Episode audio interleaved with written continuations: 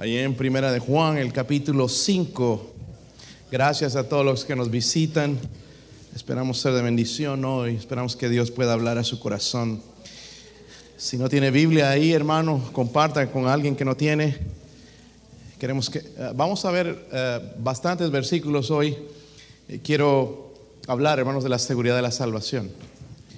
¿Ok? Eh, es importante entonces verlo en la Biblia. No es lo que yo opino, no es lo que esta iglesia enseña, es lo que la Biblia dice. Y si la Biblia lo dice, debo creerlo, y eso se llama fe. ¿ok? Entonces, puestos de pie, hermanos, eh, primera de Juan, capítulo 5. si lo tienen. Vamos a leer del versículo 11, hermanos, al, hasta el 13.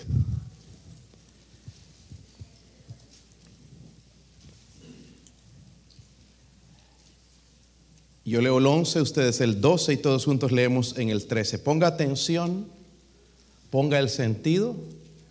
Después, hermanos, ahí tenemos alguna celebración y esto, pero ahorita concentrémonos en lo que Dios tiene para nosotros, ¿ok? Este es el banquete espiritual, ¿ok? Así que espero que usted ponga atención, que Dios pueda hablar a su corazón. Uh, versículo 11 dice, y este es el testimonio que Dios nos ha dado vida eterna y esta vida está en su Hijo.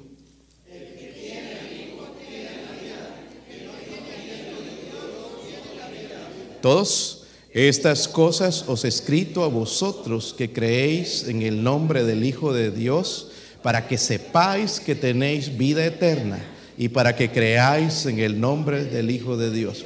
Padre, podría ayudar a este siervo inútil, Señor, a predicar su palabra. Dios mío, deme la fuerza que necesito, la unción de lo alto, Dios mío, para predicar su palabra con autoridad, Dios mío, a decir lo que deba decir, Señor, en esta mañana, aplicar este mensaje a la necesidad de cada individuo, Señor, en este lugar, incluyendo a su siervo, Dios mío. Ruego que nos hable, Señor, ruego por alguien que no tiene la seguridad de la salvación, que hoy pueda poner su fe, su fe en Jesucristo, Señor, como su único Salvador.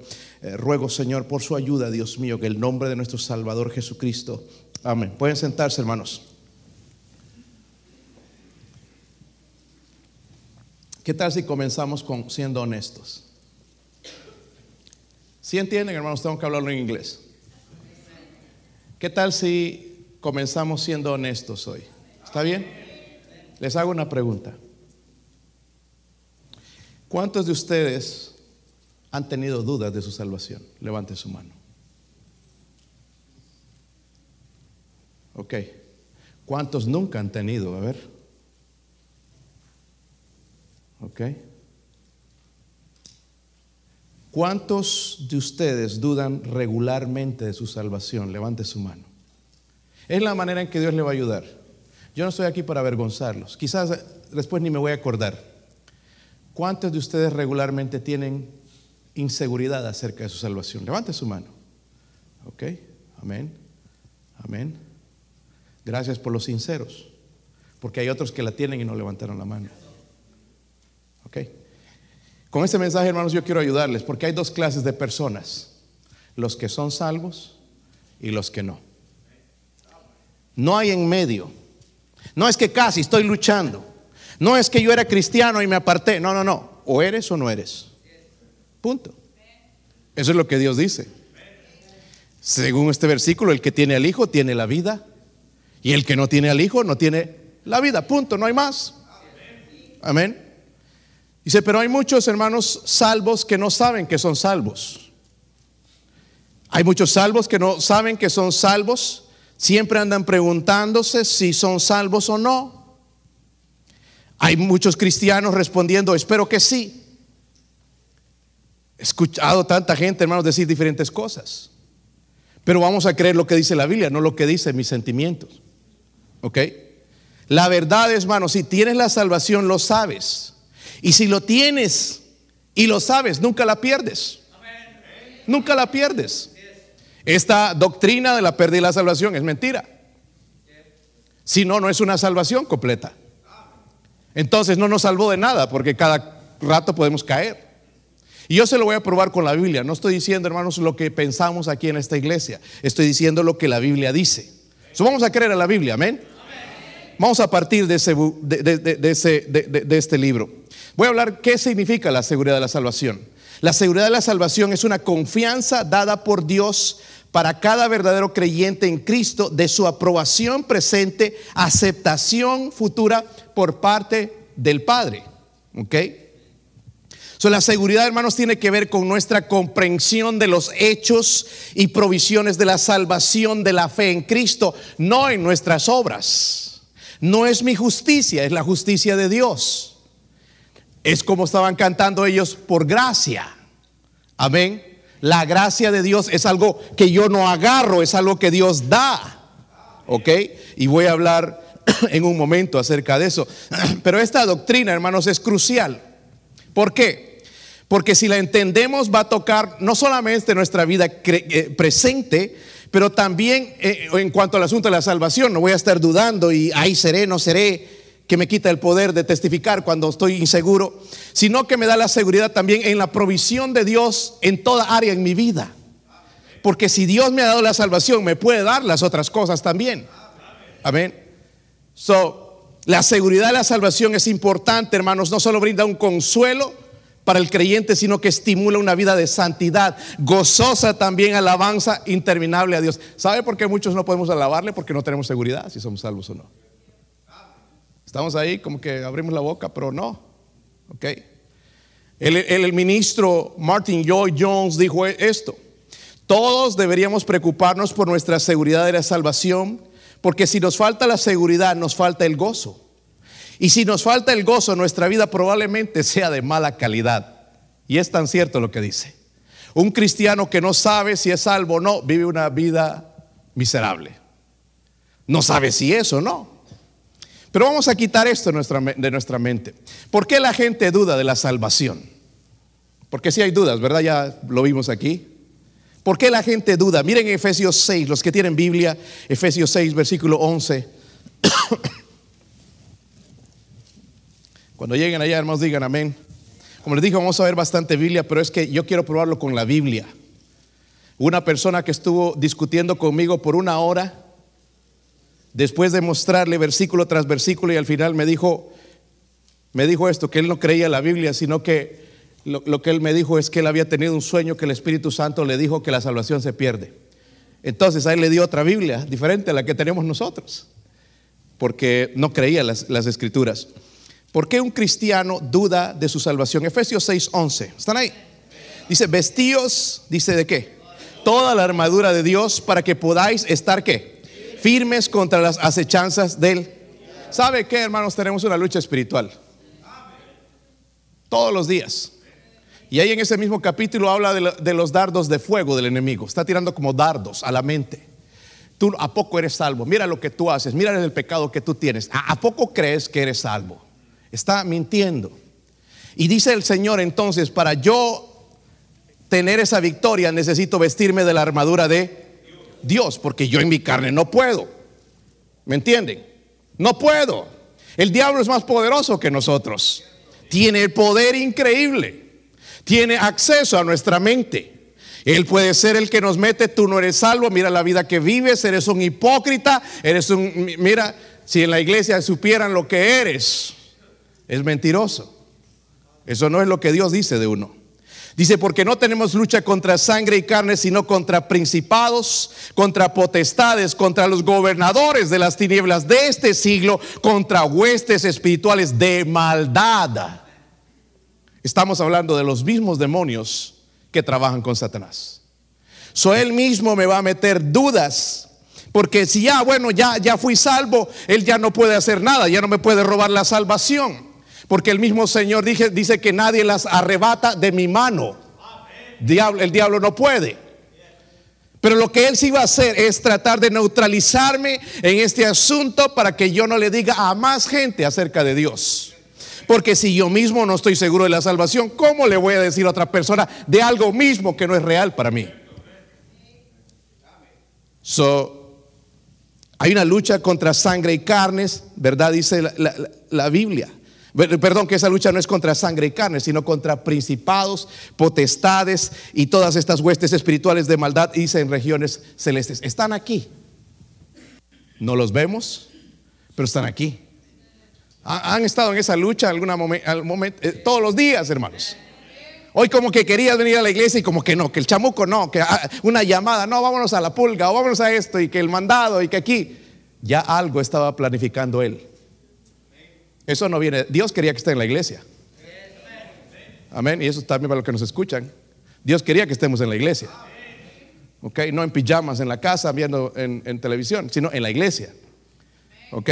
Pero el diablo cambia las cosas. Número uno, entonces, ¿por qué viene la duda de la salvación? Puede ser Satanás. ¿Ok? que pone las dudas. Número dos, ahí, ahí, ahí cerca, hermanos, en Primera de Juan, capítulo 1.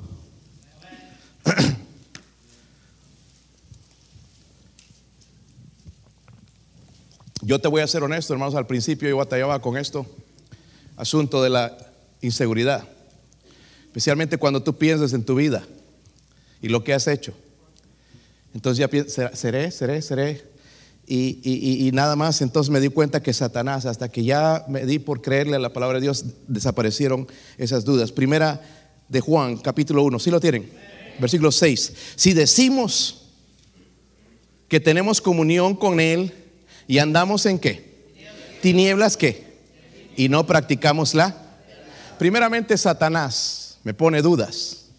Pero también otra problema, hermanos, y que trae inseguridad de la salvación es pecado no confesado. Dígalo conmigo, pecado no confesado. Gente que vive en pecado y no lo confiesa. Hay veces que tenemos que ir a Dios, hermanos, y hay veces que tenemos que ir a algún hermano a pedirle perdón. ¿Entienden?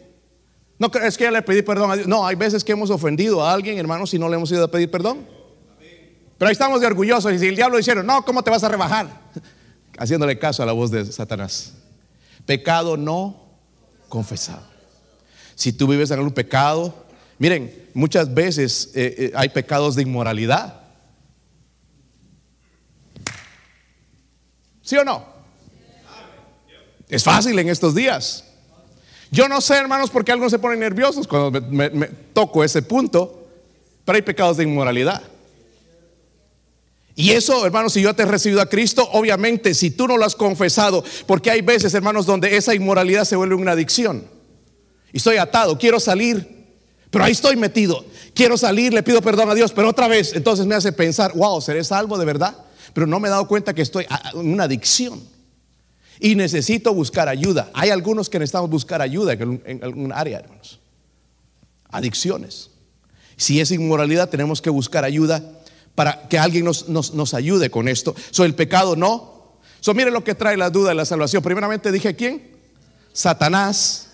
Número uno, el pecado no. Número dos, pecado no confesado. Otro, eh, ¿por qué gente, hermanos, ah, duda de la salvación se llama emocionalismo? Hay gente que se emociona mucho en un, en un, servicio y pasa al frente y hace una profesión y, verdad y, que ahí se sentía salvo, pero ya salió de aquí ya no se siente salvo ni nada. Y le están haciendo caso a sus sentimientos. Les voy a decir una cosa, hermanos, amigos. Dios no nos creó a nosotros para que sigamos nuestros sentimientos, sino para que obedezcamos su palabra. Porque nuestros sentimientos cambian. Mira, el domingo se convierte a veces, hermanos, ¿verdad? Para nosotros es una lucha tremenda. Cambiamos nosotros hoy día alegre, mañana triste, hoy deprimido, ansioso y cambia. ¿Se han dado cuenta? ¿O soy el único pecador aquí? Cambiamos. Entonces, si le voy a obedecer a mis sentimientos, hermano, estoy listo. Porque cambia todo el tiempo. Hoy día se siente, mañana no se siente. ¿Ok? So Satanás el pecado no confesado y el emocionalismo. ¿Ok? Pero hermanos, ¿qué querrá Dios? ¿Que tengamos seguridad o no?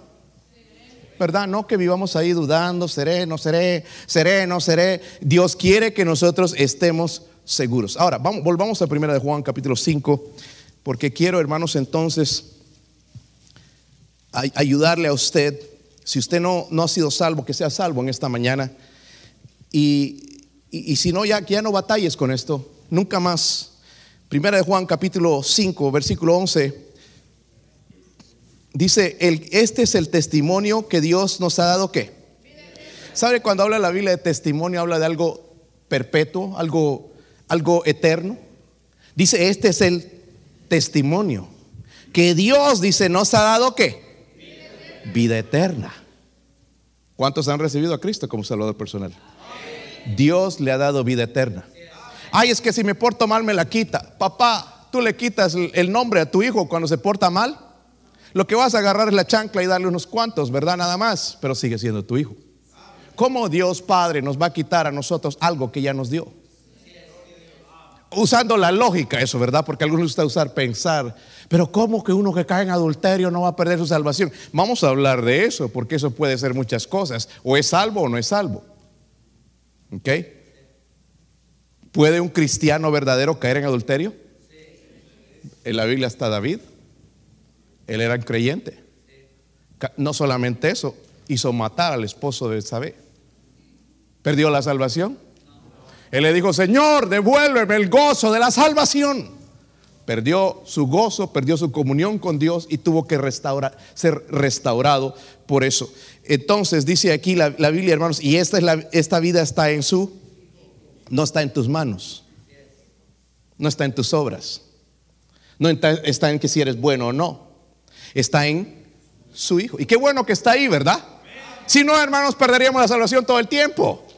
Con un malo pensamiento, con ver las cosas que vemos en el teléfono, en el internet, con las cosas que decimos, no obedecemos a Dios, la perderíamos todo el tiempo.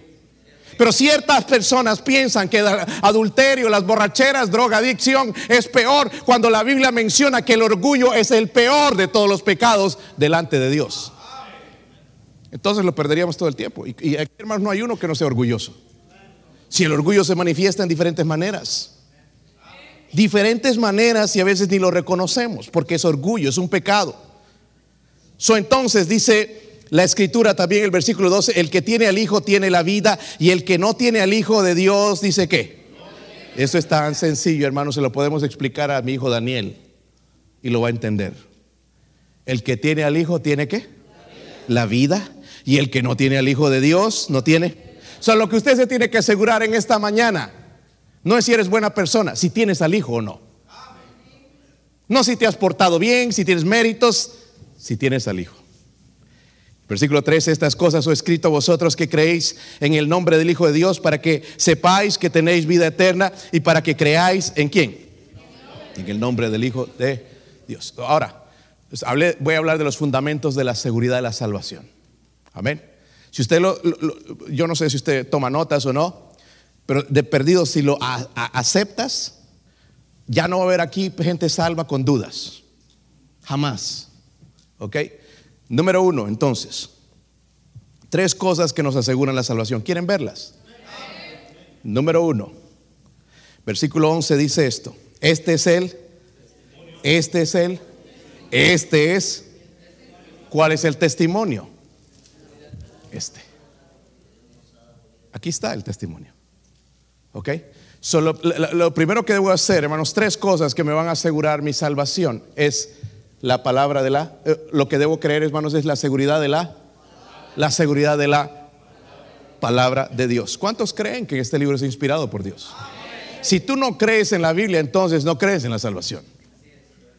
Pero si crees que la Biblia es inspirada por Dios, tú vas a creer lo que dice aquí no tus sentimientos, no lo que dice una religión, porque las religiones, hermanos, tratan de sacar dinero a través con estas cosas y tener asustada a la gente. Y, ese no es Dios. Dios dice, este es el testimonio que Dios nos ha dado qué? Vida eterna, ese es el testimonio de Dios. So, la palabra de Dios entonces es el testimonio para el creyente. Amén. La palabra de Dios. La declaración clara de las escrituras es que el que cree en la persona de Cristo y en la obra en la cruz, como la provisión de Dios, tiene vida eterna. Ahora, versículo 11 es lo que dice, dice en el versículo 11, no me lo estoy inventando yo, miren esto, este es el testimonio que Dios nos saque. Si la salvación se perdiera, entonces diría ahí que el Señor nos daría vida eterna. Pero esto, hermanos, está en presente. Amén. Es decir, que lo tengo y no me lo pierdo, no me lo va a quitar. Si lo tengo, si no lo tengo, no perdí nada. Necesito obtenerlo. ¿Ok? La vida eterna y esta vida está en su Hijo. la vida eterna, primeramente, ¿verdad? Son las cosas que Él nos va a dar, la vida eterna. Miren el versículo 12. el que tiene al Hijo tiene la vida. Y el que no, puede ser religioso, puede estar en una iglesia, puede leer la Biblia, pero si no tiene al Hijo, no tiene vida eterna. Ok, versículo 13. Estas cosas he escrito a vosotros que creéis en el nombre del Hijo de Dios. ¿Para qué? Para que sepáis. Miren, para esto nos escribió Dios esto. Porque sabía que el diablo nos va a meter dudas, que nuestros sentimientos nos van a engañar, que el pecado nos va a hacer pensar que no. Entonces, estas cosas les escribo a vosotros. ¿Para qué? Para que sepan que tienen qué. Para que sepan, ¿verdad? Vida eterna. So Dios primeramente nos da vida qué? Eterna. Miren en Colosenses 2. ¿Qué más? Por eso la salvación no se pierde. Debemos confiar en la palabra de Dios, la seguridad de la palabra de Dios. Colosenses 2.13.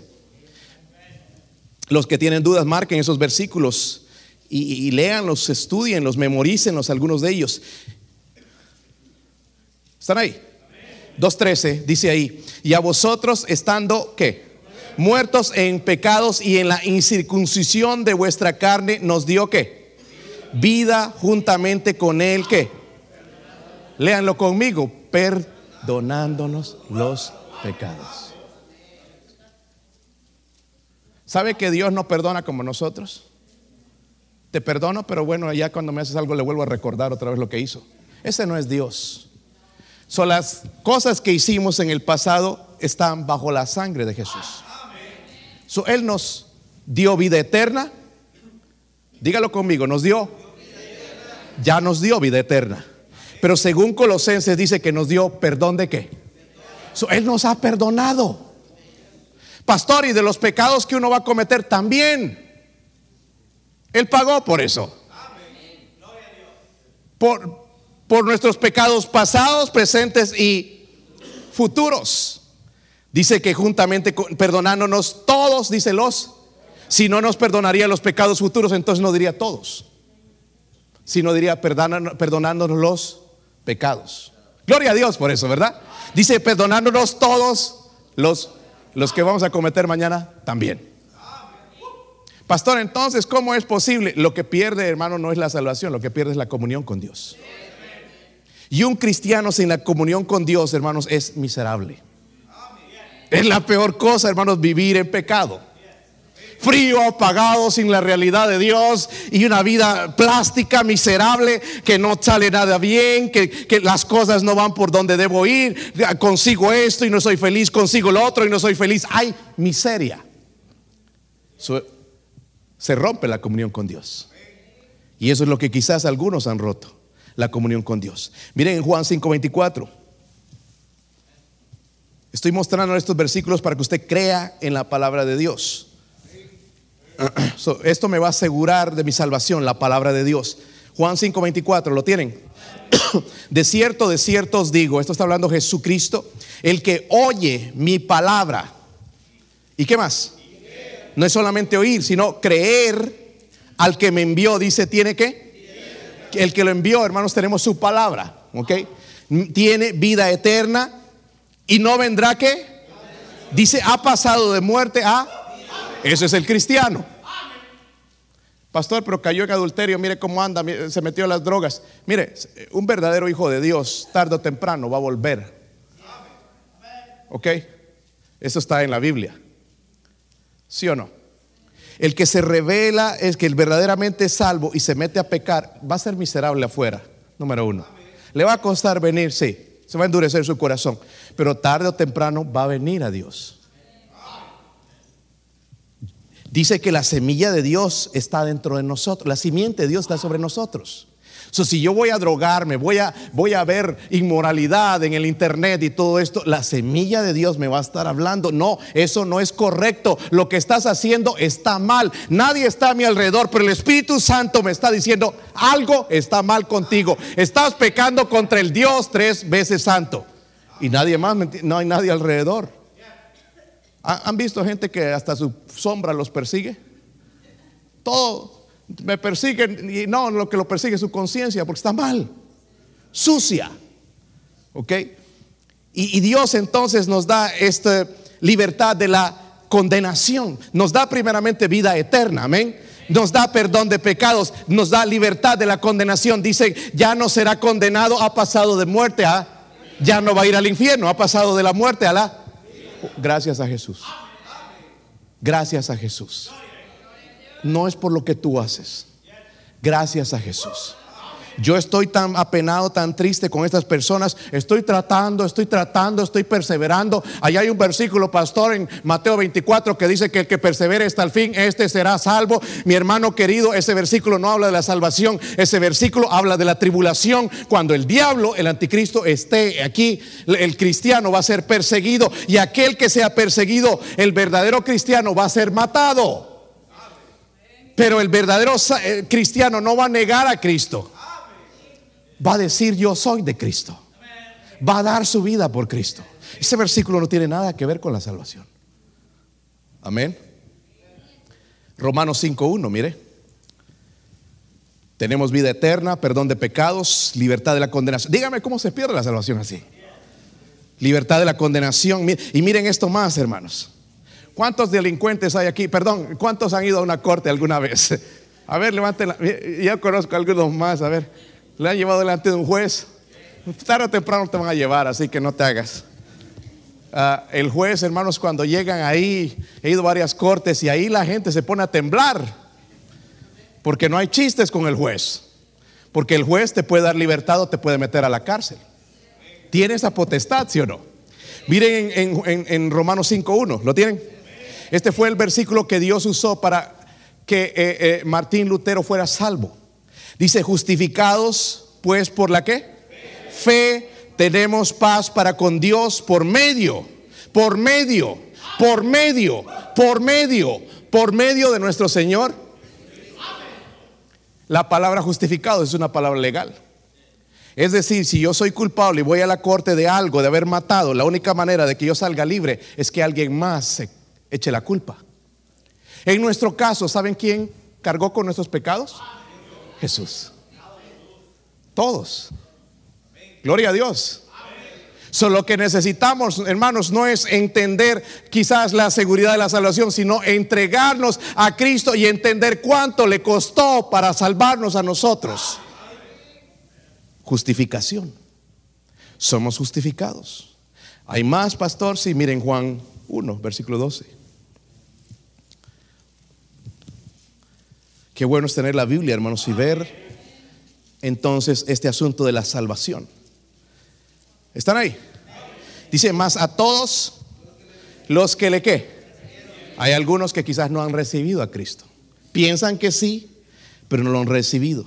A los que creen que en su nombre les dio la potestad de ser qué? Hechos hijos de Dios.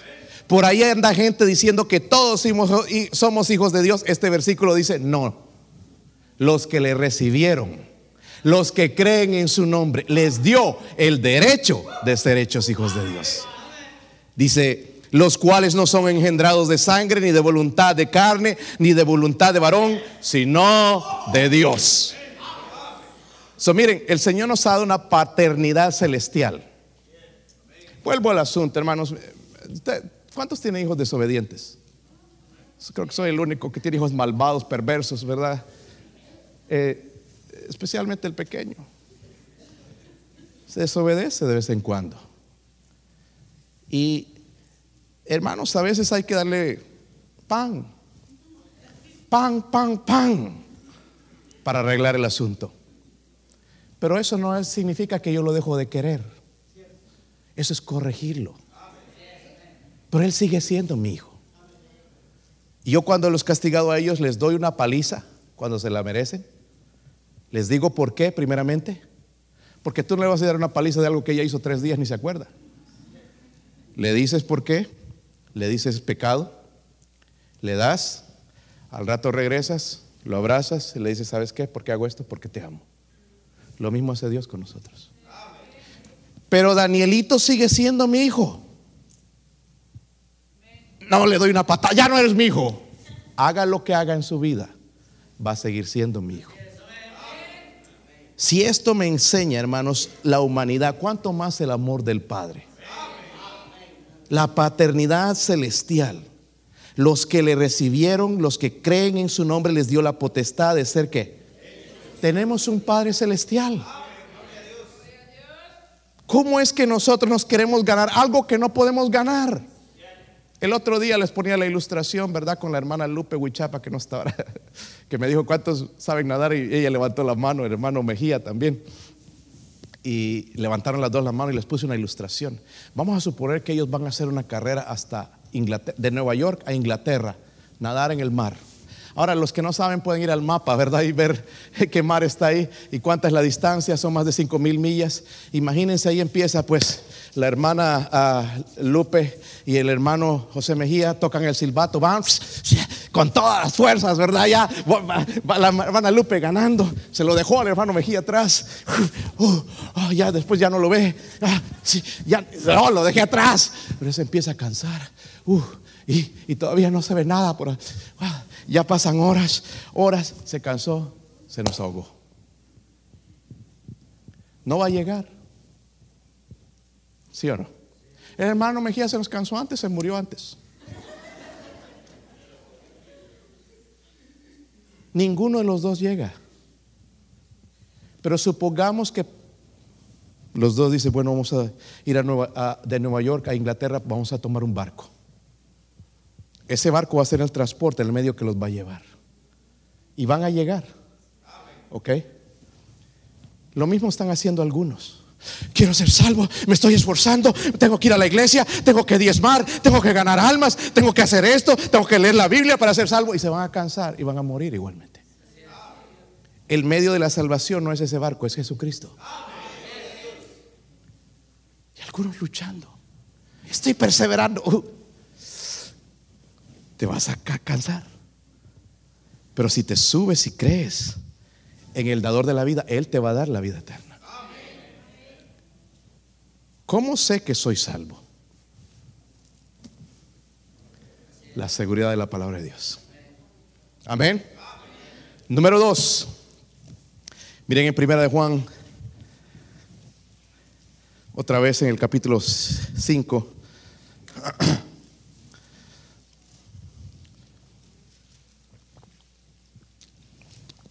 Versículos 5 y 6.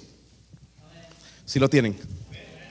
Dice, ¿quién es el que vence al mundo? Sino el que trata, trabaja, persevera. Dice, el que cree que Jesús es que el Hijo de Dios. Miren el versículo 6. Este es Jesucristo que vino mediante agua y sangre, no mediante agua solamente, sino mediante agua y sangre. Y el Espíritu es el que da testimonio porque el Espíritu es la verdad. Vamos a verlo primero, ¿ok? ¿Qué nos da seguridad de la salvación? Número uno, la seguridad de la palabra de Dios. Número dos, la suficiencia de la obra. Saben, hermanos, cuando nosotros decimos que el sacrificio de Cristo no es suficiente, estamos blasfemando. Estamos pisoteando el nombre de Jesús. Porque hay otros que ponemos otras cosas para medio de salvación, pero Jesús fue el que pagó por la salvación. So, dice ahí, hermanos, en la Biblia, el versículo que nosotros leímos, versículo 6. Este vino mediante qué? Agua y algunos, y yo no voy a discutir la teología de ellos, aguas, agua piensan que el bautismo ah, se refiere al bautismo de Cristo y la sangre a la cruz. Otros piensan entonces que el agua es cuando Jesús murió, recuerdan cuando le atravesaron la lanza, salió agua y sangre. Sea cual sea, hermanos, yo no veo un problema. Porque todo se está refiriendo a la obra de Cristo en la cruz. ¿Ok? La obra de Cristo en la, en la cruz. ¿Verdad? Piense lo que usted piense, tenga la opinión que tengas, pero se refiere a la obra de Jesús, ¿verdad? La obra de Jesús en la cruz del Calvario, donde murió para perdonar nuestros pecados. ¿ok? Yo creo esto, hermanos. el agua es un símbolo eh, de la palabra de Dios. La Biblia usa a veces esa, analogía. ¿Ok? Ya estáis limpios por medio de la palabra, ¿verdad? Eh, yo creo, hermanos, necesitamos el sacrificio de Cristo para la salvación. Pero necesitamos la palabra de Dios para estar limpios todo el tiempo. ¿Con qué limpiará el joven su camino? Dice la Biblia, con guardar su palabra. Tú no te limpias que apartándote de esto, que dejando esto. Tú te limpias por medio de la palabra. Por eso es que hay algunos tratando y tratando y tratando y se cansan y no pueden. Pero cuando dejas que la palabra de Dios empiece a obrar en tu vida, algo que noto en algunos jóvenes, por ejemplo en la clase de jóvenes, agarran los versículos y los marcan. Quiere decir que ese versículo está diciendo algo a su corazón. Hay Biblias, hermanos, que están más nuevas que esta. No las leen. El único día que las sacan, hermanos, es el día domingo para traerla a la iglesia. ¿Cómo quieres que tu vida sea limpia? Ya durante la semana, recuerda, tenemos una batalla espiritual. Satanás te va a decir, mira esto, recuerda, ¿dónde te quedaste la última vez? Vuelve a abrir esa página. Y ahí volvemos nosotros como sonsos. Porque no tenemos ninguna protección. Miren la importancia, hermano, la suficiencia de la obra de Cristo, pero Dios va a usar su palabra para limpiarnos. sabemos que somos salvos porque Jesucristo, el Hijo de Dios, murió para comprar nuestra salvación. Usted no la compra. Y si la puedes comprar, a ver, dime cuánto cuesta. Yo le, hay gente que me ha dicho, yo ya le sigo la corriente. Este, es que no, no he hecho suficiente todavía para... ¿Tú piensas que la salvación es como una balanza? Sí, me dicen. Entonces, si es una balanza, ¿cuántas obras buenas necesitas aquí? Porque ah, recuerda que al otro lado están las obras malas. Y normalmente lo que pesa más son las obras malas.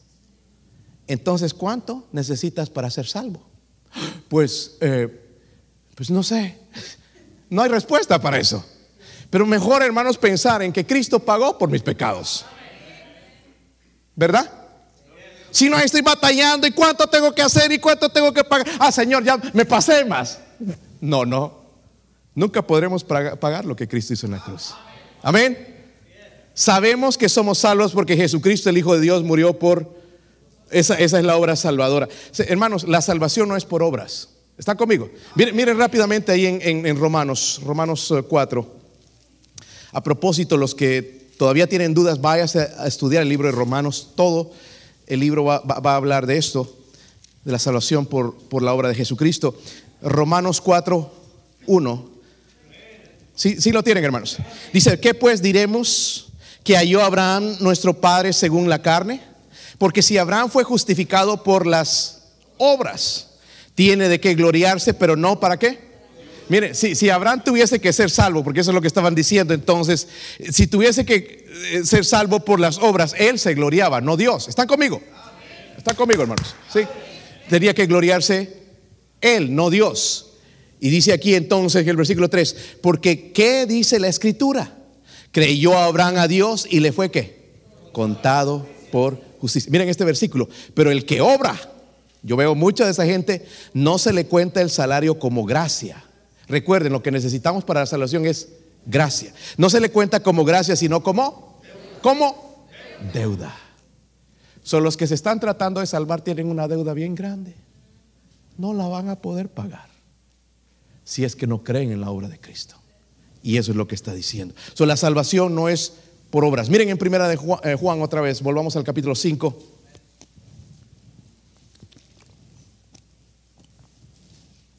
Si pueden aguantar un ratito más, hermanos, porque veo algunos cabeceando ya. Este,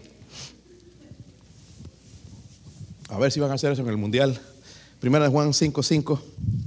Si lo tienen, hermanos. ¿Quién es el que vence al mundo? Sino el que cree que Jesús es el Hijo de Dios. ¿Cuántos creen eso? Al decir el Hijo de Dios, el Mesías, el Salvador, el, el que pagó por mis pecados, su obra fue suficiente. Dice el que, el que cree que Jesús es el Hijo de Dios, el Salvador. Tiene el poder para salvar. Y ese es el que va a ser salvo. la salvación, hermanos, es un regalo de Dios. Entonces, primeramente, ¿cómo obtengo la seguridad de la salvación? Por medio de la palabra de Dios. Número dos, por la obra suficiente de Cristo en la cruz. Y número tres, miren, ahí están en Primera de Juan. Miren el versículo 6. Ya terminamos, hermanos. Miren la parte donde dice, y el Espíritu, si lo encontraron. Y el Espíritu es el que da testimonio, porque el Espíritu es la verdad. No está hablando de tu espíritu. Está hablando del Espíritu Santo. El Espíritu es... So, entonces, ¿cómo puedo asegurar mi estar seguro de la salvación? El sagrado testimonio del Espíritu Santo. El Espíritu es llamado el Espíritu de la... ¿Qué dice ahí? Verdad. ¿Están conmigo? So, él quiere decir que él no miente. Él dice que habla del testimonio. Jesús es el Salvador. Dice, se refiere a él como el Espíritu de la verdad. Ahora miren en Romanos 8, esto es bien interesante. El Espíritu Santo nos asegura. Miren, hermanos, yo me he topado con gente que dice, se burlan de nosotros, ¿verdad? Ay, estos creen que son salvos toda la vida. Creen que nadie puede estar salvo, dicen, porque no entienden la escritura. Nunca van a ser salvos porque están tratando de salvarse por sí mismos. Pero sí, la escritura dice que sí puedo saber. Y miren, primeramente por la palabra de Dios, pero aquí también dice, están ahí hermanos. Romanos 8, versículo 15. Dice, pues no habéis recibido el espíritu de esclavitud para estar otra vez en temor, sino que habéis recibido el espíritu de adopción. ¿Entienden eso? Hemos sido adoptados por Él, por el cual dice, clamamos que Abba Padre. Es una palabra tan dulce como decir papito. Abba Padre, el, el Espíritu mismo, ¿qué? Da testimonio a nuestro espíritu entonces es ser arrogante el decir que yo soy salvo. El Espíritu da testimonio de que soy hijo de Dios. Amén, no es arrogancia, es lo que Dios nos ha prometido. ¿Está conmigo, hermanos? No es arrogancia. El Espíritu da testimonio a nuestro Espíritu de que somos hijos de Dios. So, el Espíritu de Dios nos da testimonio entonces de la salvación. Hablamos esto entonces, hermanos, vamos a resumirlo. Tenemos... Ah, queremos la seguridad de la salvación, ¿verdad? Siempre tenemos la seguridad de la palabra de Dios. Número dos, la suficiencia. La obra de Dios de Cristo fue suficiente. En Hebreos dice que fue una vez y fue para siempre. No necesita repetirse. ¿Ok? E, el sagrado testimonio del Espíritu Santo. Ahora, escúchenme bien esto, hermanos, ya estoy por terminar. La seguridad de la salvación no debe confundirse con la salvación misma. ¿Por qué? Uno puede ser salvo en Cristo sin tener la seguridad de salvación. Hay mucha gente así. Pero también puede haber seguridad de la salvación y no ser salvo. ¿Escuchó? Ahora, ¿qué debes hacer para ser salvo? Si no eres salvo, vamos a ver algunos versículos, vamos a cerrar esto y vamos a hacer una invitación aquí. Romanos 3:23. Romanos 3:23. Ya vamos terminando, así que tenga paciencia. Quizás es el día que usted puede recordar o ser salvo, aceptar a Jesús. Usted no está aquí por accidente. Usted quiso venir, sí, pero Dios está aquí hablándole para cómo obtener la salvación. Dice, por cuanto todos que, ahí está nuestro problema, todos pecaron. Pecado es algo que Dios abomina. Nosotros estamos aceptando el pecado en esta sociedad, pero Dios murió por los pecados. Dice, por cuanto todos pecaron, están destituidos de la gloria de Dios. ¿Ok? Estamos lejos de la gracia de Dios. ¿Por qué? Por nuestro pecado. Es como, miren, hay gente que, bien religiosa. ¿Han conocido gente bien religiosa? Tienen una lengua larguísima y malvados y hacen cosas sucias, pero según ellos son bien religiosos. Vamos a suponer que esto es el pecado. ¿Qué es esto entonces? Van a la iglesia, se sientan a escuchar el sermón o el mensaje, pero ahí sigue qué. También dice que agarran la Biblia, ¿verdad? La leen, 10 capítulos, 15, 20, pero aquí sigue qué.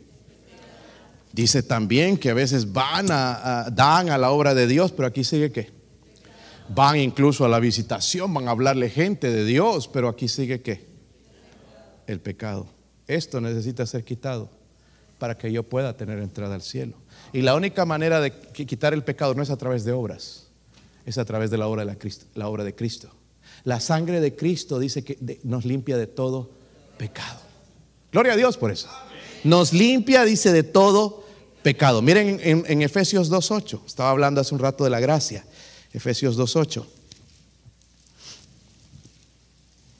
So, número uno, reconoce el pecado en tu vida.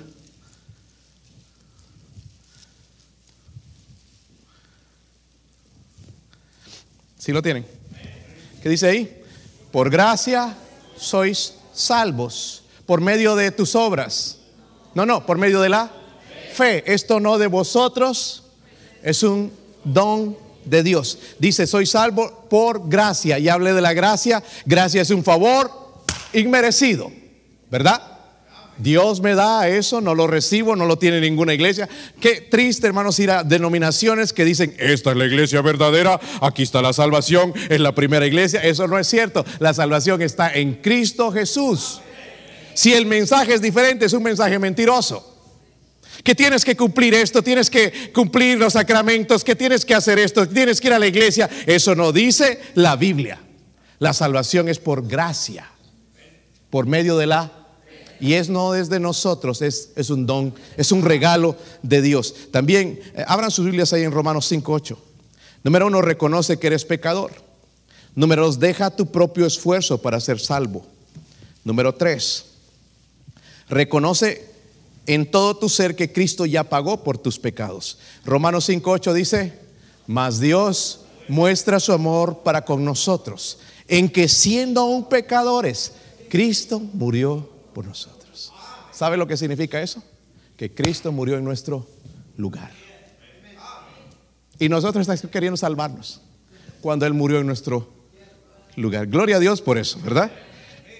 Reconoce con todo tu ser que Cristo ya pagó por tus pecados. Ahora lo último, miren, lo más importante, Romanos, perdón, eh, Juan 14, 6, lo que dice Jesús.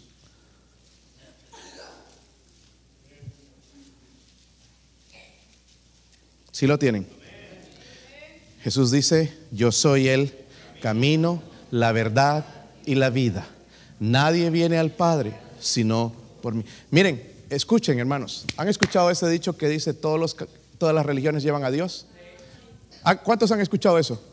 ¿Cuántos lo han dicho? Mentira. Ninguna religión lleva a Dios. Jesús dijo, yo soy el camino.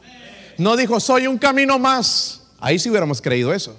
Él dijo, yo soy el camino, la verdad y la vida. Nadie viene al Padre sino por mí. Ahora, si usted necesita ser salvo, escúcheme bien esto. Número uno, reconoce que hay pecado en tu vida. Deja tu propio esfuerzo para ser salvo. Reconoce con todo tu ser que, Cristo ya pagó por tus pecados. Y número eh, cuatro, acéptalo como tu Salvador personal. Acéptalo, recíbelo. Pon tu fe, tu confianza en Él. So, ¿Estás confiando en el Señor Jesucristo para Salvador? ¿O estás confiando en ti para salvarte? Vamos a ponernos de pie. Y vamos a ser honestos como empezamos. Mi esposa va a tocar algo en la invitación. Puestos de pie, todos puestos de pie, todos puestos de pie.